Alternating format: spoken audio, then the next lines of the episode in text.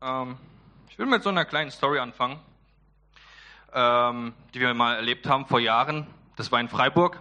Das war richtig gut, richtig ermutigend.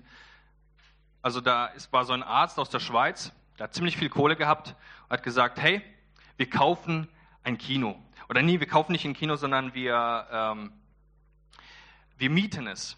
Und dann verteilen wir die ähm, Kinokarten einfach umsonst auf der Straße und schauen, wer kommt.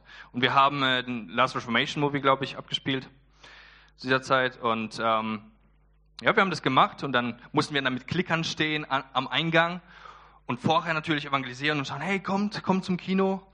Und wir dachten so, hey, das sind viele Plätze. Mal sehen, ob das voll wird. Ne? Und dann stand ich mit meinem Kumpel da, mit dem Klicker und Klick und Klick und Klick. Und ich dachte so, hey, das hätte ich echt nie erwartet. Ich dachte, dass fünf Leute vielleicht kommen, aber das Ding war einfach voll. Und es war so cool. Und die haben alle diesen Film gesehen, wo Leute getauft werden, wo Leute befreit werden, wo Leute umkehren von ihren Sünden, wo Dämonen ausfahren und sowas. Und das war so herrlich. Und tatsächlich haben nur drei Leute den Raum verlassen währenddessen. ich glaube. Oder waren es mehr? Nee, ich glaube, es sind so um die drei. Aber das Ding war voll und wir haben uns richtig gefreut. Und danach, äh, wir haben so ein Team engagiert, oder ich habe ein Team-Team zusammengestellt von Leuten. Wir haben uns danach im Kino vorne hingestellt und haben gesagt, so, wer braucht diesen Jesus? Wer braucht Gebet? Wer braucht Taufe und so weiter? Und dann standen wir da in der Reihe und dann kommen die Leute und dann, das war wie im, wie im Film so. so cool. Dämonen fahren aus, da Leute bekennen ihre Sünden und manche haben sich entschieden, gezauft zu werden an diesem Tag.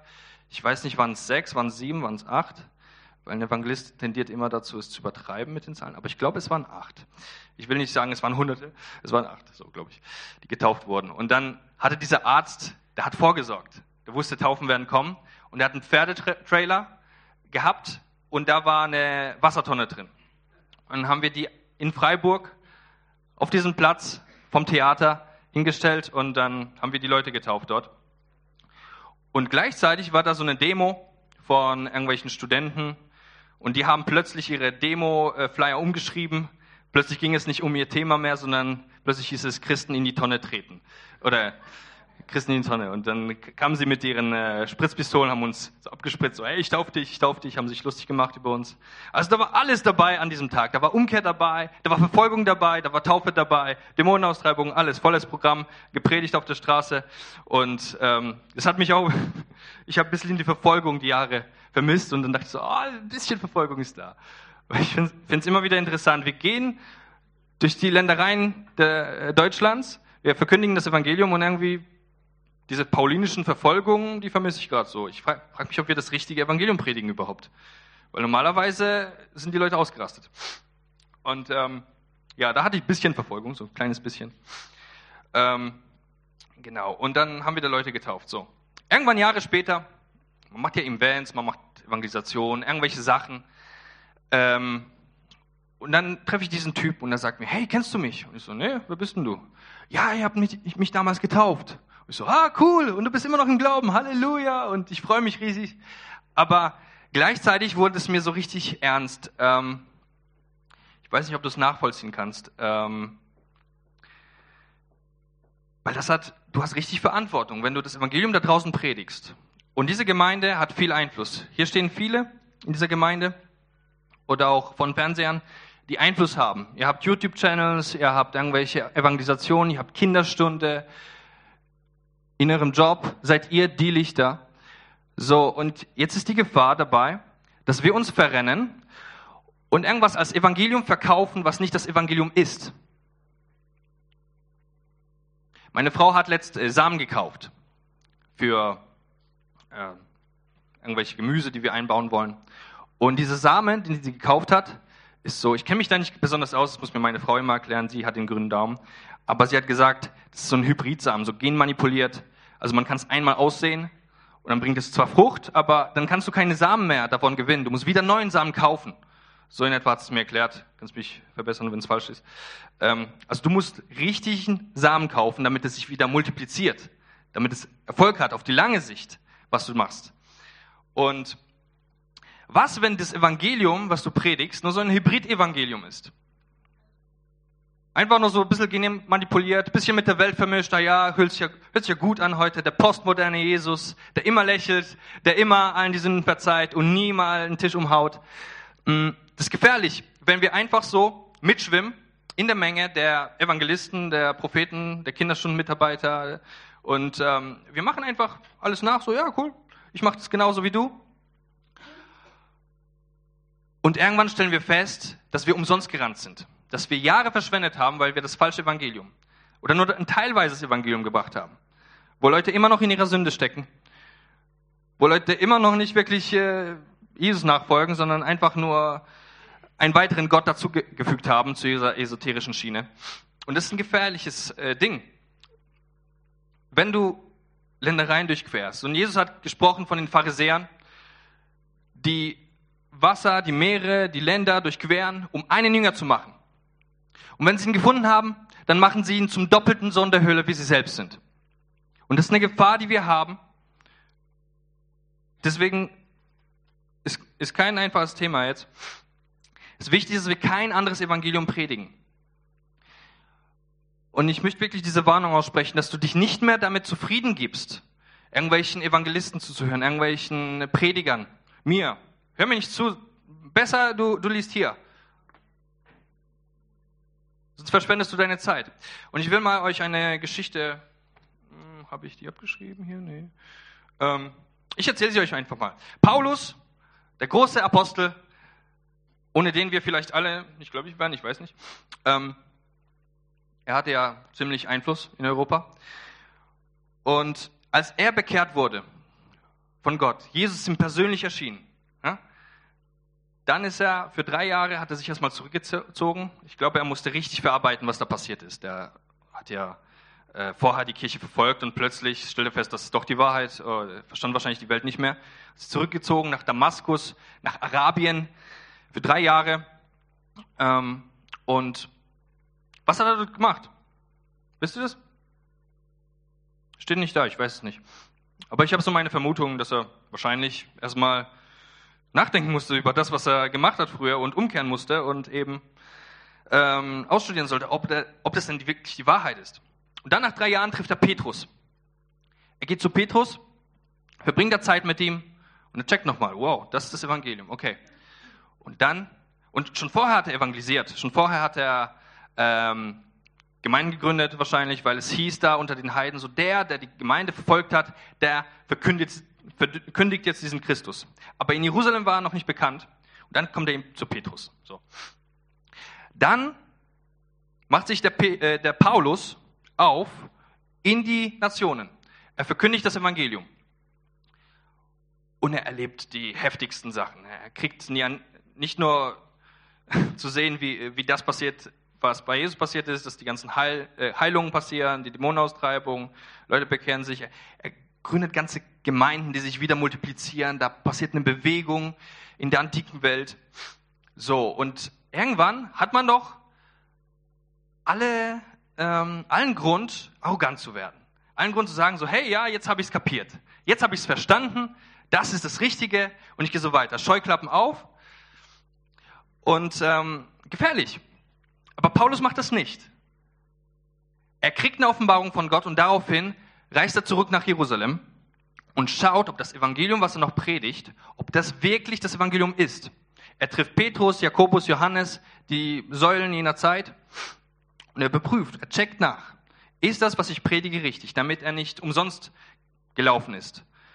Und wirklich stell dir die Frage, ob jetzt lieber, besser jetzt als in 14 Jahren, wie Paulus. Wie gesagt, Paulus hat 17 Jahre nach seiner Bekehrung, er war schon im Opa im Glauben. Ururopa, weil so viele Kinder, die er gemacht, also so viele Gläubige, die Gläubige, die Gläubige, die Gläubige gebracht haben. Also man, man liest da, dass sich richtig rasant verbreitet hat, das Evangelium. Und er war der Gründer. Und nach Jahren musst du wirklich mal checken, ist das wirklich die Wahrheit? Ist das das vollständige Evangelium? Und leider weilen die Apostel nicht mehr in Jerusalem. Und was machen wir jetzt? Wir gehen zurück ins Wort. Wir lesen mit Gott, wir verbringen Zeit mit ihm. Ist viel wichtiger, als wenn du dir Jahr für Jahr deinen Lieblingsprediger anhörst. Das bringt dir nicht viel auf die lange Zeit. Es, es ist Zeit, dass viele reif werden, dass viele anfangen, selbst ihr Wort zu lesen. Selbst das, nicht nur die Milch, sondern das Fleisch zu konsumieren. Weil wir haben eine Verantwortung. Wir haben ein Evangelium, das Menschen verändert. Und wenn du ein falsches Evangelium bringst, das, das bringt dir nicht viel und den Leuten nicht viel. Das bringt vielleicht sogar das Verderben.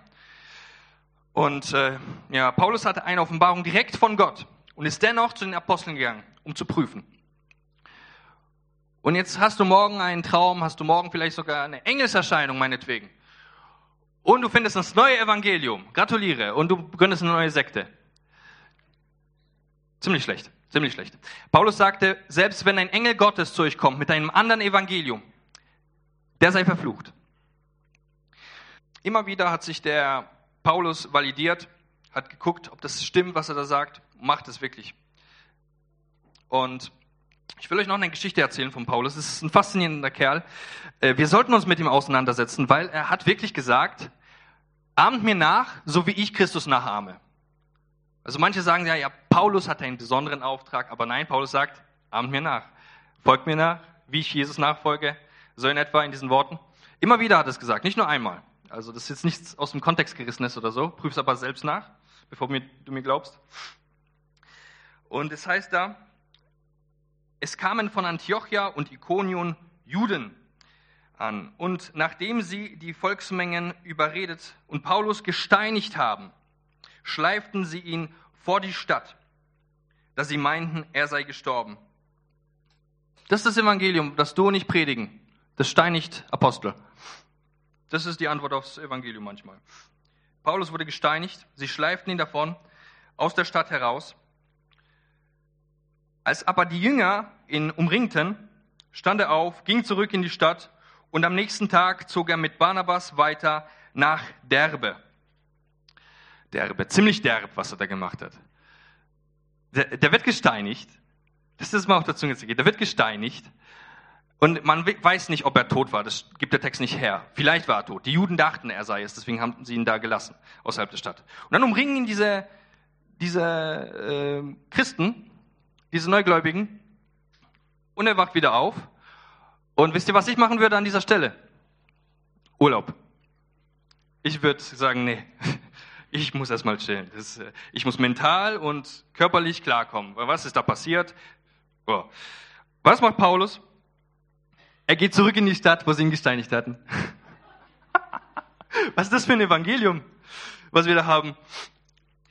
Und nachdem sie jener Stadt die gute Nachricht verkündeten und nicht wenige, nee Quatsch, ich habe mich verlesen. So, als aber die Jünger ihn umringten, stand er auf, ging zurück in die Stadt. Tatsächlich. Und am nächsten Tag zog er mit Barnabas weiter nach Derbe. So, in Derbe geht's weiter. In Derbe predigt er das Evangelium. Und was passiert dann? Er, er wusste ja nicht, jetzt gehe ich nach Derbe, könnte richtig derb werden nochmal. In der letzten Stadt haben sie mich gesteinigt. Ach, bestimmt sind diese Galater nicht offen. Bestimmt, ach, die sind bestimmt alle so geschlossen wie hier. Aber geht weiter nach Derbe, obwohl es nicht gerade gemütlich ist. Und nachdem sie jener Stadt die gute Nachricht verkündigt hatten und nicht wenige zu Jüngern geworden oh, sie sind zu Jüngern geworden. Halleluja, sie haben mich nicht gesteinigt. Nochmal.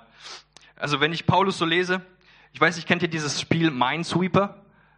Das, das, äh, das, war auf, ich weiß gar nicht, ob das so heißt, also auf Windows war früher dieses Spiel, so neben Solitär.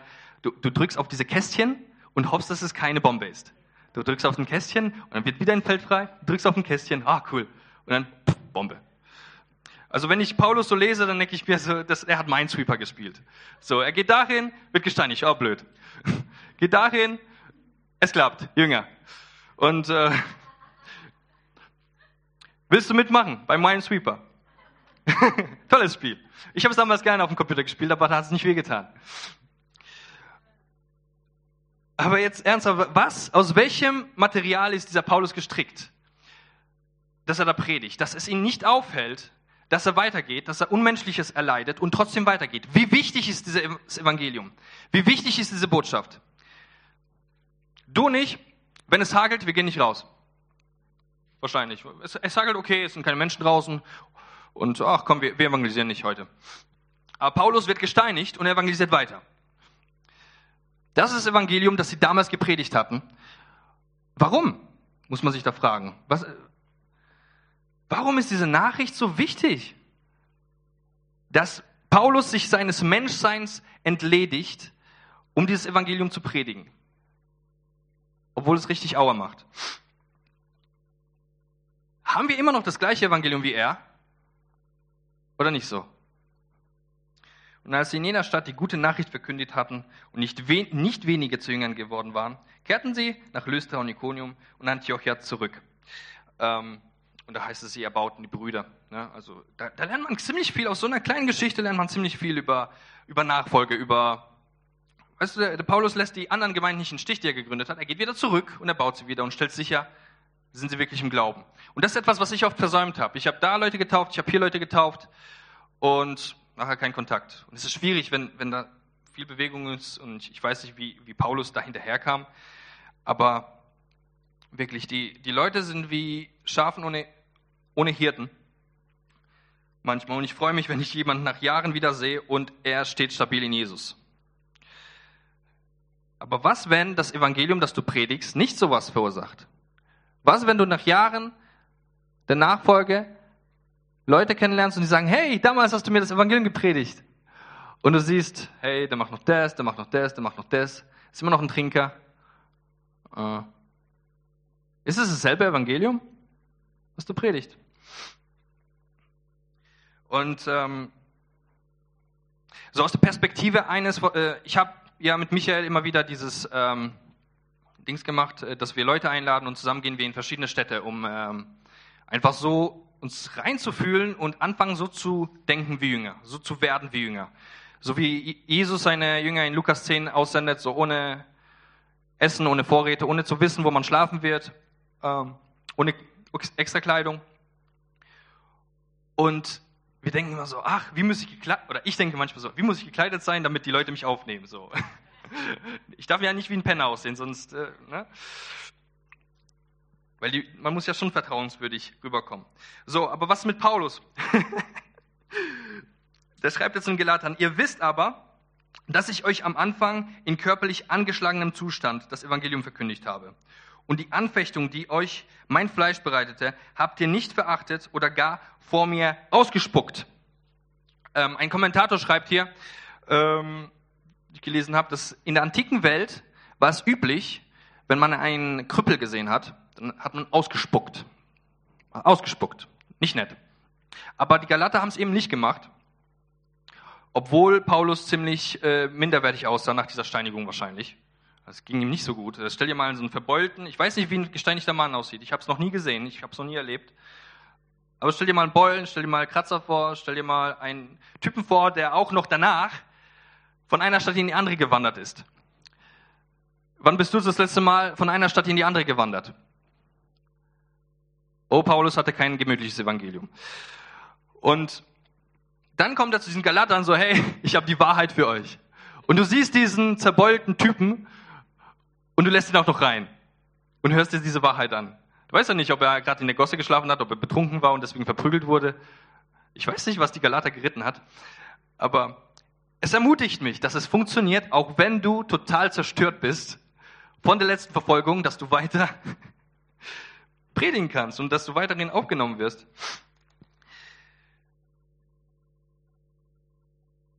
Ihr wisst aber, dass ich euch am Anfang in körperlich angeschlagenem Zustand das Evangelium verkündigt habe. Und die Anfechtungen, die euch mein Fleisch bereitete, habt ihr nicht verachtet oder gar von mir ausgespuckt, sondern wie einen Boten Gottes habt ihr mich aufgenommen. Und ich schlage dir vor, wenn Gott einen Boten zu dir schickt, muss er nicht unbedingt vermöbelt sein, Ihn auf, der ist Segen. Sag ich auch ein bisschen so im eigenen Interesse, so falls ich irgendwo in der Stadt bin und ich treffe dich, dann cool, dass ich bei dir schlafen kann. Weiß nicht. Ähm, Paulus reiste weiter und predigt weiter, obwohl er in einem miserablen Zustand war. Haben wir das gleiche Evangelium wie dieser Paulus begriffen? Haben wir den Wert des Evangeliums begriffen? Will ich euch nochmal fragen. Also mir passt es nicht in die Birne. So, warum hat dieser Mann diese Strapazen ausgehalten? Wie ernst ist es dir mit dem Evangelium? Was ist das für eine Nachricht, dass Paulus sie selbst dann predigt, nachdem er draufgegangen ist? Das, das stelle ich mir diese Frage immer wieder. Du gehst drauf und dann, und dann machst du nochmal weiter. Ähm, und diese Nachricht ist so wichtig. Paulus sagt immer wieder in seinen Briefen, seht zu, dass euch niemand von dieser Nachricht wegbringt. Seht zu, dass euch niemand beraube durch die Philosophie und leeren Betrug, nach der Überlieferung der Menschen, nach, der, nach den Grundsätzen der Welt und nicht nach Christus. Bist du weggekommen vom wahren Evangelium? Wir müssen uns immer wieder dieselbe Frage stellen, wie, wie Paulus. Oder ist da Philosophie reingekommen? Menschliches Gerede, das sich gut anhört. Niemand soll euch um den Kaufpreis bringen, schreibt er in Kolosser. Brief, im Knastbrief übrigens. Hat er im Knast geschrieben. Und, ähm, aber das ist eigentlich nicht das Thema heute. Ich habe euch gesagt, ich, ich sage nicht das Thema. Ähm, unser Thema ist folgendes.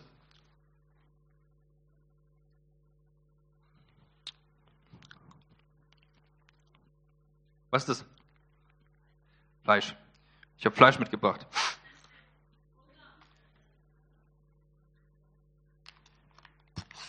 So.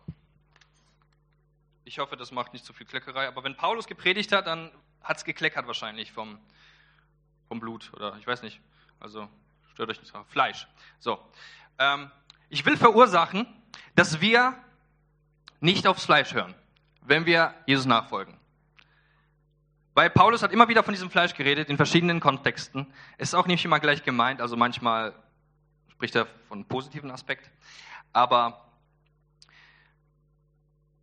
was, was sagt da Paulus über das, das Fleisch? Ähm, in den Begierden unseres Fleisches taten wir den Willen des Fleisches und der Denkmuster und waren von Natur aus Kinder des Zorns.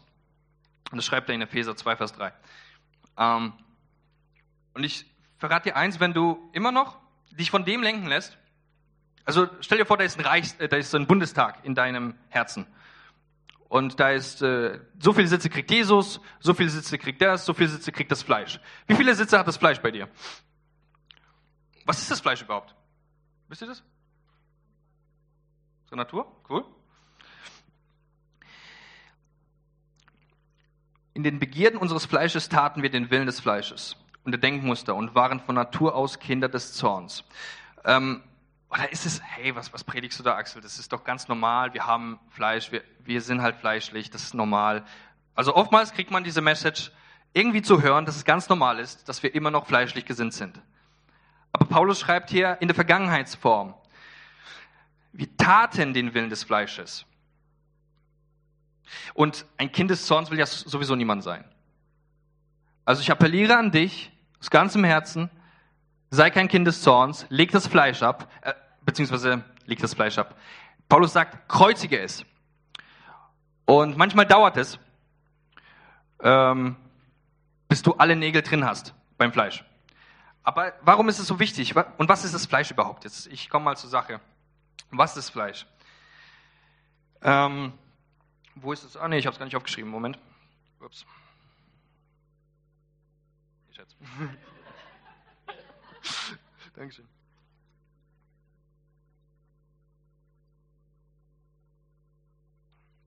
Du willst kein Fleisch dabei haben. Der, Im Kinderdienst nicht, wenn du in der Küche bist, wenn du evangelisierst, was auch immer du für ein Reinhard Bonke bist. Du willst kein Fleisch dabei haben, weil das vermisst dir alles. Das zerstört dir deine Frucht. Ähm, es gibt da draußen viele Prediger und es gab viele Prediger, wo es nach dem Tod herausgekommen sind, was für ein Schindluder sie getrieben haben, neben dem Evangelium wo sie sich eingelassen haben, aufs Fleisch. So, jetzt kann ich mal aufschlagen. Um.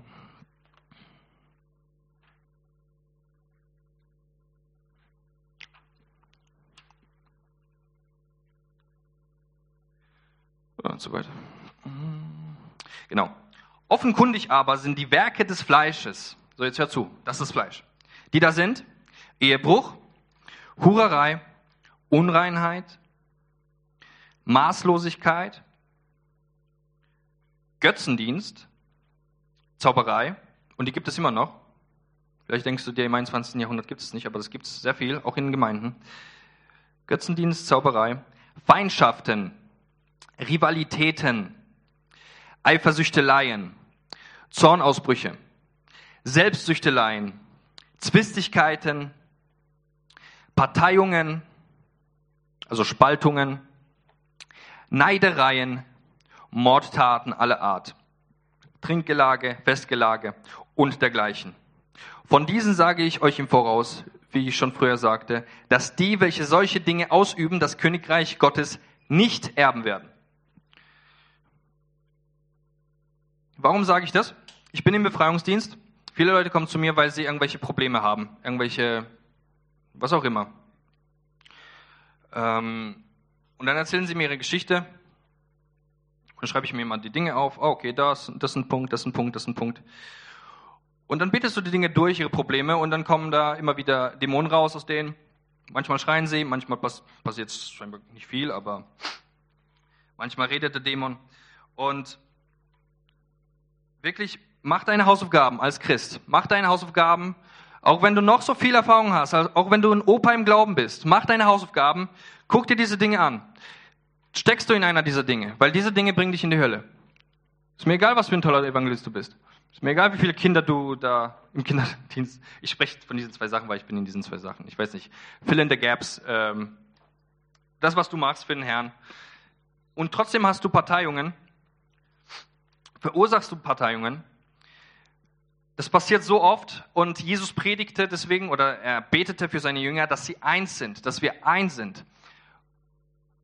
Obwohl er auch gesagt hat, es müssen Parteiungen kommen, damit sich die richtigen zeigen.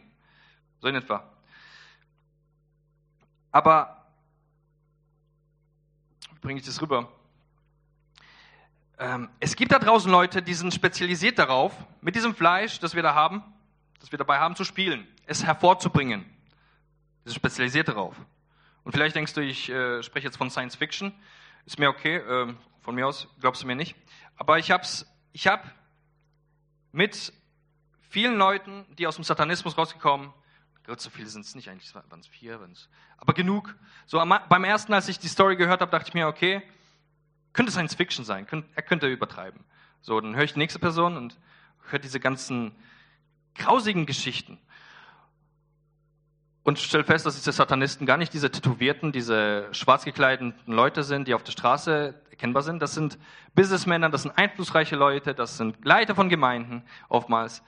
Und ich sage es nicht, damit du paranoid wirst, äh, sondern damit du dir dessen bewusst bist, dass nicht nur draußen in der Welt, sondern auch in der Gemeinde Leute rumlaufen, die sich freuen, die es vielleicht sogar mit dem Wort irgendwie hinkriegen, verbiegen, dass du in diesem Ding bist, dass du in Ehebruch bist, ist gar nicht so schlimm, komm, hat jeder Probleme.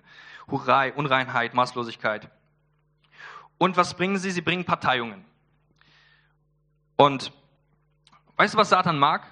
Also er, er mag es ja nicht, wenn Gemeinden einfach aufhören zu existieren. Das ist, das ist nicht das Ziel von Satanisten.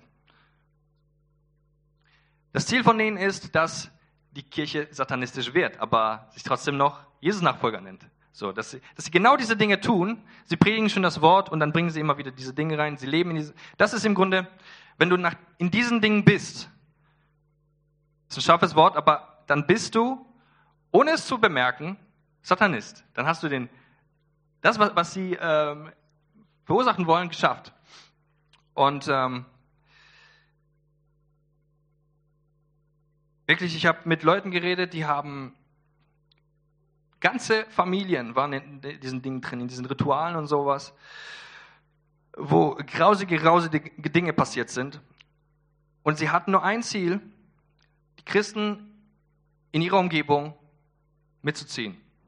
Weil sie denken, dass sie am Ende gewinnen. Sie denken, dass Satan am Ende gewinnt. So. Aber das Problem ist auch von, von uns, dass viele davon sehr gut wissen. Manche von euch wissen davon. Manche von euch haben selbst mit Aussteigern aus Satanismus oder aus anderen komischen Sekten gehört, äh, die dann uns diese ganzen Sachen erzählen. So, und plötzlich wird man misstrauisch. Ich hatte diese Phase mal in meinem Leben, wo ich das entdeckt habe, erfahren habe. Ich wurde misstrauisch, dachte so, der könnte ein Satanist sein und der könnte ein Satanist sein. Oder. Und dann, und plötzlich macht man in seinem Herzen falsche Anschuldigungen. Oh, oh, der, der hat ein bisschen. Und plötzlich sind wir so ein, ähm, so ein Fehlersucher. Das will ich jetzt nicht verursachen. Weil allein das Wissen darum, dass es Leute gibt, die uns verwirren, die uns aus dem Leib Christi herauskatapultieren wollen, ähm, die können auch Parteiungen bringen. Also bewahr dein Herz wirklich, wenn du diese Dinge entdeckst, wenn du mit Jesus lang genug unterwegs bist und diese ganzen kranken Stories hörst, bewahr dein Herz, dass du nicht deinen Bruder leichtfertig, leichtfertig verurteilst. Weil manche gehen leicht durch die Decke. Wenn, wenn irgendwas Kleines oder ist irgendwas Kleines und dann denken sie gleich das Schlimmste davon, von dieser Person. Und dann entstehen Parteiungen. Und dann wird hinterm Rücken geredet. Ich habe das erlebt, dass ein guter Leiter, der war sogar hier mal, der hat hier gepredigt, und der war in einem Dienst unterstellt. Aber da waren irgendwelche neuen Leute in der Leiterschaft und die haben einfach angefangen, den anderen Leitern schlechte Sachen über den zu erzählen. Was passiert? Der musste das Ding aufgeben, was er machte. Was er mit Herzblut aufgebaut hat. Er hat einen Verein gegründet, hat Leute geschult und dann, bumm, kann das nicht mehr machen. Warum? Weil manche Leute nicht integer sein können, weil manche Leute nicht es hinkriegen, direkt zur Person zu gehen und Recht, Zurechtweisung zu üben, sondern sie reden drumherum. Sie reden mit dem, sie reden mit dem, sie reden mit dem. Erst wissen es zehn Menschen, bevor du es der Person selbst sagst. Also wenn du nicht den Mumm hast, zu der Person selbst zu gehen und sie zurechtzuweisen, dann halt lieber die Klappe. Das tötet Gemeinden, das bringt Parteiung, das bringt Spaltung. Hör auf damit. Es gibt genug Leute hier, und ich schließe mich auch ein, die das gemacht haben, dass wir einfach, einfach mal kritisieren, einfach mal drauf los. Macht dir Spaß. Ach, das war bestimmt noch nicht das. Nee, das, das, das ist nicht hinterm Rücken, das ist nicht lästern. Ich informiere ja nur. So. Ich informiere nur. Das geht nicht, Leute. Geht direkt zur Person. Ähm, Zwistigkeiten, Parteiungen, Neidereien, Mordtaten aller Art, Neidereien. Also das habe ich auch erlebt im Dienst leider, dass Leute, mal angenommen, Person X spricht mit Person Y über das Evangelium und Person Y bekehrt sich. Und Person X denkt dann, oh, das ist mein Schäfchen. Und ähm, dann stellt sie allen Leuten vor, hi, das ist mein Schäfchen und, und plustert sich damit auf. Und dabei weiß sie gar nicht, dass Person Y schon von ganz vielen Leuten bewässert wurde, besät wurde und das gar nicht mal so ein großer Faktor war. Und Leute blähen sich auf und Leute denken, sie wären was, dabei sind sie nichts. Und das Schäfchen, ich habe mal mit so einem Schäfchen geredet, das war gar nicht mal so, ähm, also das hat ziemlich viel ähm, viel Hader ins Herz gebracht von dieser Person. Und es sind so diese kleinen charakterlichen Dinge. Und ich will euch wirklich dazu bringen, die Hausaufgaben zu machen, diese ganzen Sachen auszuschlachten, das, das Fleisch zu kreuzigen, weil wir können uns nicht erlauben, wir sind in einem Zustand, ich sag's nochmal, wo wir Deutschland erreichen, wo Christen auf die Straße gehen, weil X, weil Y dort war. Und irgendwann, Jahre später, kommt so ein Jünger zu dir und, und oder er sieht dich auf YouTube oder irgendwie kriegt er von dir mit, oh, dass du in diesen Dingen schwebst, dass du ein Heuchler bist. Was meinst du, wie viel das kaputt macht? Lass uns wirklich auf unser Herz aufpassen, dass wir von diesen Dingen so weit wie möglich entfernt sind. Und ähm, Weißt du, der Satan ist nicht blöd. Der, der kommt dann, wenn du schwach bist, wenn du gerade deine fünf Minuten Fleischlichkeit hast. Und dann sonst es. Also seid gewappnet, weil der Feind ist wie ein brüllender Löwe und er sucht, wen er verschlingen kann. Und ich habe das mal erlebt. Da wollte mich mal eine, ähm, ich war so 18 oder so, da wollte mich eine ins Bett bringen. Damals habe ich noch getrunken, das war ja Vorteil. Aber ich bin Pole, das ist eher ein Nachteil. ähm, und ähm, ich trinke nicht mehr. Aber damals. Ähm, und sie dachte, sie kriegt es hin. Aber sie hat es nicht hingekriegt. Dann ist sie zum nächsten, zu meinem Bruder, Hat es bei ihm hingekriegt. Wisst ihr, was passiert ist? Mein Bruder, der gesagt hat, so, er wird niemals Jesus verlassen, er wird immer Jesus nachfolgen, er wird immer, immer, immer, immer treu bleiben. Er war ein anderer Mann danach. Er war ganz komisch, weltliche Freundin gesucht, abgefallen. Und seid euch wirklich dessen bewusst, das sind Leute, die lauern. Die lauern. Manche wissen es nicht. Manche sind einfach nur geschickt. Und wenn es dich alles für total ähm, ab, also abwegig von der Wahrheit anhört, es tut mir leid, aber ähm, ich kann mir vorstellen, dass für euch so klingt wie Science Fiction, dass da irgendwelche Menschen und sind und die wollen uns zerstören. Aber Paulus hat davon gewarnt, dass, und Jesus hat davon gewarnt, dass sind Wölfe in Schafspelzen. Und die verstehen sich auf ihren Job. Und deswegen ist es so wichtig, dass du deine Hausaufgaben machst, dass du das Ding studierst, als hänge dein Leben davon ab. Weil es hängt davon ab, tatsächlich. Deine Ewigkeit hängt davon ab, ob du das wahre Evangelium hast oder nicht. Und wie ausbalanciert bist du? Weil wenn du immer nur die Seite des Evangeliums betonst, aber die andere vernachlässigt, das, äh, das bringt auf die lange Sicht auch keine guten Früchte. Ich will jetzt keinen Perfektionismus reinsprechen, weil es, man kriegt es ja nicht hin. Also ich kenne es ja von der Straße, ich predige da mal über Liebe, mal über Sünden, mal über das, mal über jenes. Und dann kommt immer jemand auf die Idee, und zu sagen, hey, aber du solltest mehr davon predigen, aber du solltest mehr davon predigen. Also ich, äh, ich habe diesen Anspruch nicht auf mich und ich erhebe den Anspruch nicht an dich, dass du immer, immer alle Punkte, Hauptsache, aber stell sicher, dass das Evangelium in dir ist, dass du wirklich Licht bist, dass das Licht in dir keine Finsternis ist. Davon hat Jesus gewarnt. Stell sicher, dass das Licht in dir keine Finsternis ist. Und je weniger fleischlich du in deinem Leben bist, desto besser kann dich Gott gebrauchen am Ende. Wenn du jetzt deine Hausaufgaben machst, dann kann es bald schon losgehen. Verschwende dein Leben nicht. Ich habe das Evangelium geschmeckt. Ich habe gesehen, was für Auswirkungen es hat auf Menschen. Und ich will alles geben für, dieses, für diesen Jesus. Und ich habe vorhin erzählt von, ähm, von Paulus in Arabien. Ich habe euch erzählt, ich weiß nicht, was Paulus da gemacht hat. Wahrscheinlich hat er irgendwie sich vorbereitet auf den Dienst. Ich denke mal, Vielleicht hat er angefangen zu predigen, vielleicht hat er dies und jedes gemacht. Vielleicht musste er es richtig verarbeiten, erstmal, was er da für Blödsinn gemacht hat, als er die Gemeinden ins Gefängnis gesperrt hat. Und er war in diesem Denkprozess. Und viele von uns sind in diesem Denkprozess. Du bist vielleicht in Damaskus gerade geistlich, du bist in Arabien, wie Paulus damals. Du bist vor deinem Dienst. Aber du bist nicht drei Jahre dort, schon, schon zehn Jahre. Und vergeudest deine Zeit. Und dabei hat Jesus dich schon vor langer Zeit berufen, dies und jenes zu machen. Aber verbring da nicht zu viel Zeit, weil die, der, der Weg zur Hölle ist gespickt mit guten Vorsätzen. Ah, ich will mal dieses für Jesus tun, äh, ich will mal jenes für dieses tun. Lass es nicht warten. Frag ihn. Sei wie Jakob, ringe mit dem Herrn. Und ich weiß, dass er antwortet. Er spricht.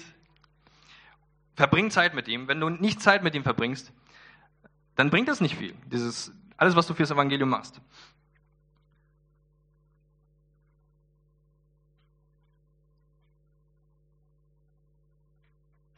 Und äh, es ist ganz wichtig, dass wir so ticken, so, so ticken wie Paulus, so wie Petrus, so wie Johannes, wenn wir das Gleiche ausrichten wollen auf dieser Erde wenn wir die gleichen Ziele haben, dass wir ähnlich ticken. Und wie tickten die denn? Was, was ging in ihren Köpfen vor? Äh, ich gebe euch einen Tipp. Ähm, ich hoffe, das ist es. Ich hoffe, ja. Seid ihr nun mit Christus auferstanden, so also sucht, was ist, was droben ist, wo Christus ist, sitzend zu der Rechten Gottes. Trachtet nach dem, was droben ist, nicht nach dem, was auf Erden ist. Denn ihr seid gestorben und euer Leben ist verborgen mit Christus in Gott. Also wirklich, wenn deine Gedanken sich vor allem um das kreisen, was hier auf der Erde ist, dann Ruhe in Frieden. So, das bringt dir nichts auf die lange Sicht. Die Ewigkeit gibt's wirklich. Ich habe Neuigkeiten für dich. Es gibt diese Ewigkeit. Du solltest dein Herz dorthin geben. Wo dein Herz ist, Da wird auch dein Schatz sein. Lass deinen Schatz da oben sein, nicht hier. Das wird alles vergehen. Jeder, den du liebst, wird mal sterben, hier auf dieser Erde. Jedes Haus, das du baust, wird einmal ein anderer besitzen. Alles, was du hast. Das, das bringt ja nichts. Und Jesus wusste das. Und deswegen hat er seine Jünger so ausgebildet, wie er sie ausgebildet hat. Und ich lade dich wirklich ein, zu lesen, zu forschen. Was ist es, was ich schon implementiert habe in meinem Leben von dem, was Jesus von mir will? Und was ist es, wo ich noch ganz weit entfernt bin? Wo, es gibt da Dinge, denke ich mir so, oi, das, das ist noch ein To-Do für mich. Das, weil dieser Paulus ist so extremistisch, der sagt, macht's mir nach. Der fordert das von uns. Und Jesus macht es auch. Der sagt, folgt mir nach. Und ich sage es immer wieder gerne, du hast das Recht, nicht mehr du zu sein. Du darfst dich verleugnen, du darfst Jesus nachfolgen. Das ist ein richtig gutes Vorrecht. Jesus sagt, verleugne dich selbst und folge mir nach. Und es, es ist nicht gemütlich. Paulus war, war es nicht gemütlich, als er da von Stein getroffen wurde. Aber was, wenn das Evangelium wirklich Wurzel in dir annimmt und es gar nicht mehr auf diese äußerlichen Dinge ankommt? Wenn es überhaupt keinen Wert mehr hat? Paulus hat auch gesagt, dass er ähm, dass er weiß, wie es ist, arm zu sein, wie es ist, reich zu sein, weil das alles hat er in seinen Reisen erlebt. Ich empfehle dir, Jesus keine Vorschriften zu machen, wie er dich zu behandeln hat, weil er weiß es besser. Er weiß es besser. Er ist mit mir Wege gegangen, ich, es war nicht gemütlich. Und dieser Jesus macht mit uns Sachen. Und wenn du das falsche Evangelium hast, dann springst du leicht ab, wenn diese Sachen passieren. Wenn du ähm, kurz vor Derbe bist, so bevor es derb wird. Viele fallen an diesem Punkt ab, weil sie das richtige Evangelium nicht kennen. Kennst du das richtige Evangelium? Oder ist das Fleisch im Weg? Hm. Werdet meine Nachahmer, Brüder, und achtet auf die, die ihr Leben so führen, wie ihr uns zum Vorbild habt. Ähm, ich will nochmal auf Arabien zurückkommen. Sei nicht zu lange in Arabien, sei nicht zu lange in diesem, in diesem Strudel von, ah, das könnte ich machen, ah, das könnte ich machen, ich will das noch ausstudieren, ich will das noch ausstudieren, diese Bibelschule, dieses Institut. Ähm, es gibt so viel zu lernen und manche haben diesen theologischen Wasserkopf entwickelt und er ist so schwer irgendwann, dass sie ihn nicht mehr aufheben können und dann können sie gar nicht mehr laufen. So. Und ähm, sie sie leben nicht danach, was sie wissen, weil es geht gar nicht, weil sie zu viel wissen. Sei wie die Jünger, sei simpel, nimm das Evangelium, mach's einfach. Du brauchst nicht alle Strategien vorher. Du brauchst das, was Jesus für dich hat. Werdet meine Nachahmer, Brüder. Er sagt es tatsächlich, er fordert es von uns. Er ist kein Ausnahmeding, dieser Paulus. Ähm, bist du entschlossen, unentschlossen zu sein weiterhin? Viele sind un unentschlossen und sind entschlossen dazu. Ah, ich weiß nicht so genau. Ah, ich muss noch weiter. Ah. Wirklich, geh in diese Wüste mit dem Herrn, nimm dir Zeit, setz es fest, lieber heute als morgen, ob du diesem Evangelium nachfolgen willst, ob du Jesus nachfolgen willst. Mach's heute klar. Das ist mein Tipp an dich. Lass keine Zeit verstreichen, weil es, dieses Evangelium ist so viel wert. Jesus spricht immer wieder von diesem Schatz, macht immer wieder Parabeln davon, wie wichtig dieses Evangelium ist. Und wenn du dieses Evangelium geschmeckt hast, gibt's immer die, wieder diese Lüge so, ach, heute nicht, morgen. Oder nächsten Monat, nächsten Monat, demnächst irgendwann. Und es fängt schon an mit der Zeit, die du im Gebet verbringst. Ah, ich habe keine Zeit morgen. Ah, ich habe keine Zeit morgen.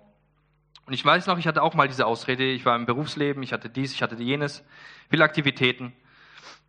Und wusste ich, hey, das ist die Priorität Nummer eins. Und ich habe gesagt, okay, meine Pause im, in der Arbeit, ich habe da in so einer medizinischen Firma gearbeitet zur Zeit.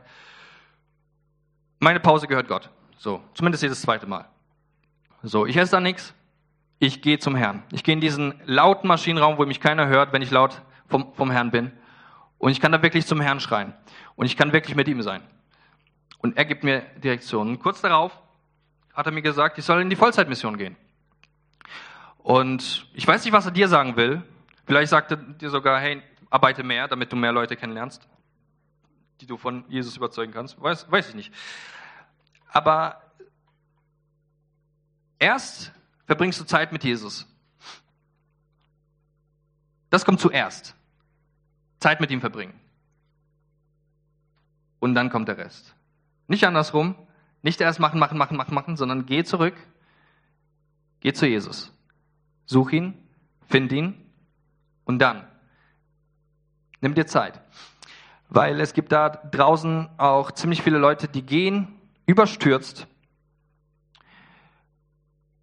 irgendwelche Sachen machen. Ich hörte von Gernot, diesem einen äh, Lehrer in äh, der Bibelschule hier in Karlsruhe, sagte, viele, die nach Indien gehen zum Beispiel, um ähm, in die Mission,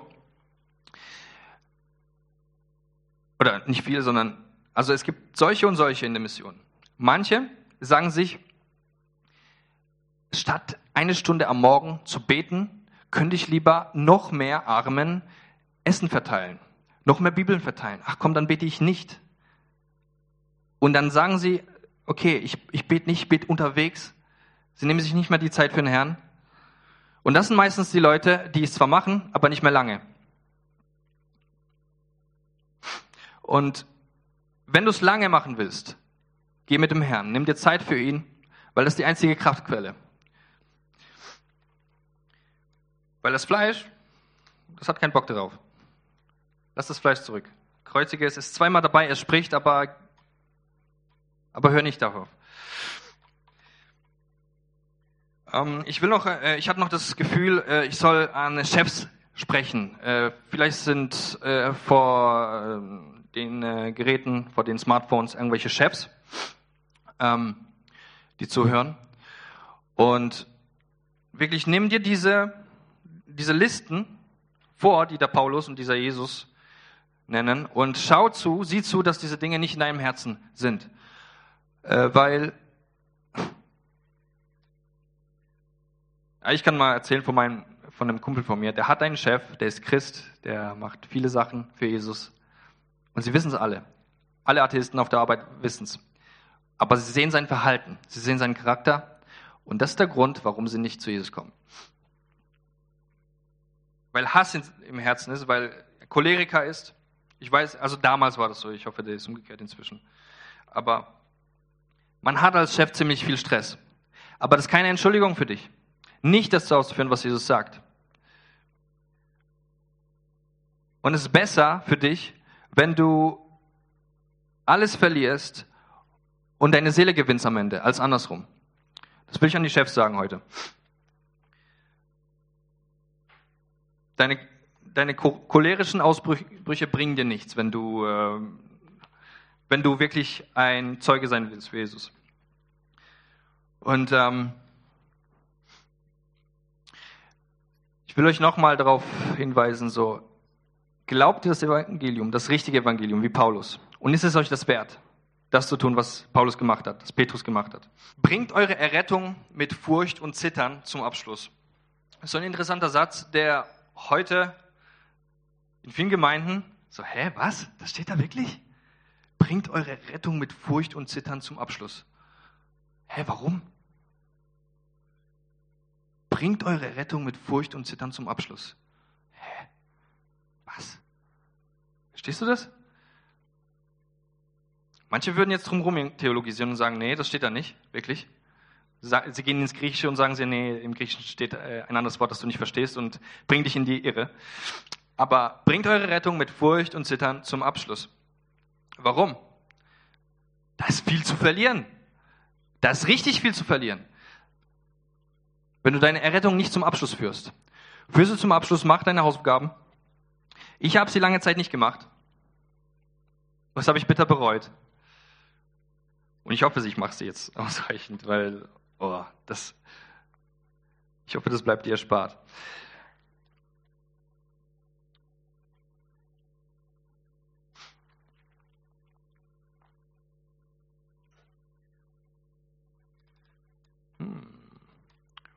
Will sicherstellen, dass ich alles gesagt habe, was, was Jesus mir so gegeben hat. Es geht hier nicht darum, euch zu bespaßen, sondern dass ihr wirklich gerettet werdet. Ne? Hm. Ähm. Ja, ich glaube, das war's. Ich glaube, das war's ziemlich. Oder? Hm. Hm. Jesus ist gut. Weißt du was? Ich lese noch, noch mal Galater vor. Ganz langsam, damit ihr auch auf den Herrn hören könnt, gleichzeitig, ob das euch betrifft. Weil das Problem von uns allen ist ja, dass wir nur durch unsere Augen sehen. Du warst schon immer du selbst und deswegen äh, siehst du das nicht so schnell, wenn es dir der Herr nicht offenbart, wenn du da drin steckst. Hm. Ups, ups, ups, zu weit. So, nochmal ganz langsam. Offenkundig sind die Werke des Fleisches, die da sind. Und ich spreche nicht nur, warte mal, wenn ich das anspreche, es geht nicht nur darum, was du tust, aktiv, sondern auch passiv. Die Dinge, die in deinem Kopf vorgehen, die Fantasien, die du strickst. Wenn die Hölle in deinem Herzen ist, wie willst du das Evangelium predigen? Es war bei mir lange Zeit. Die Hölle war da drin.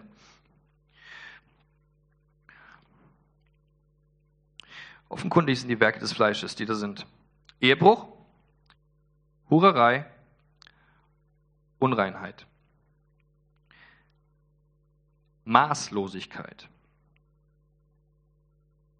Notizen steht dazu, das könnte man auch übersetzen als Ausschweifung, ungezügelte Lust, Schwelgerei, Zügellosigkeit, Maßlosigkeit, Unenthaltsamkeit. Lässt sich auf viele Bereiche anwenden, vermutlich steht aber auch hier Sex, der sexuelle Bereich im Fokus. Steckst du da drin? Maßlosigkeit. Götzendienst, Zauberei, Feindschaften. Sind Feindschaften das Problem? Lass es nicht zu, dass die Antipathie oder wenn du den ersten Eindruck hast von einem Menschen und du ihn einfach aus, ohne, ohne Grund nicht magst, dass das deine Beziehung zu ihm beeinflusst. Paulus sagt, ertragt einander, ertragt einander. Es sind nicht immer die, die du magst im Leib Christi. Ertragt einander. Ertragt. In Langmut. So, Feindschaften. Rivalitäten. Rivalitäten. Die entstehen gerade dann, wenn wir für den Herrn was machen, oftmals. Weil wir denken, oh, wir wollen doch bessere sein.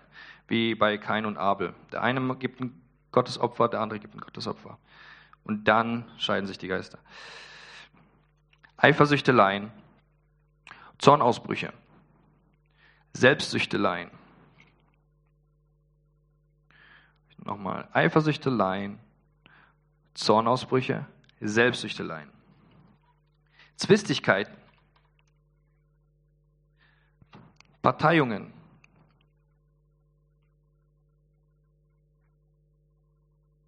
Neidereien, Mordtaten aller Art, Trinkgelage und Festgelage. Ja, ich hoffe, das hat bei dir Fragen aufgeworfen. Und wirklich hol jetzt den Stift raus, wenn dir was aufgefallen ist während dieser Predigt. Schreib es irgendwo auf, damit es nicht verfliegt, weil der Satan mag es, uns aus dem Herzen zu stehlen, was, was der Herr gesprochen hat zuvor. Wie oft hören wir auf den Herrn und dann stecken wir es auf unser Blatt Papier, ab in das Regal und dann sehen wir es nie wieder. Warum soll der Herr zu dir sprechen, wenn du das letzte, was er gesagt hat, nicht ausgefüllt hast? Ähm, Schreib es dir auf.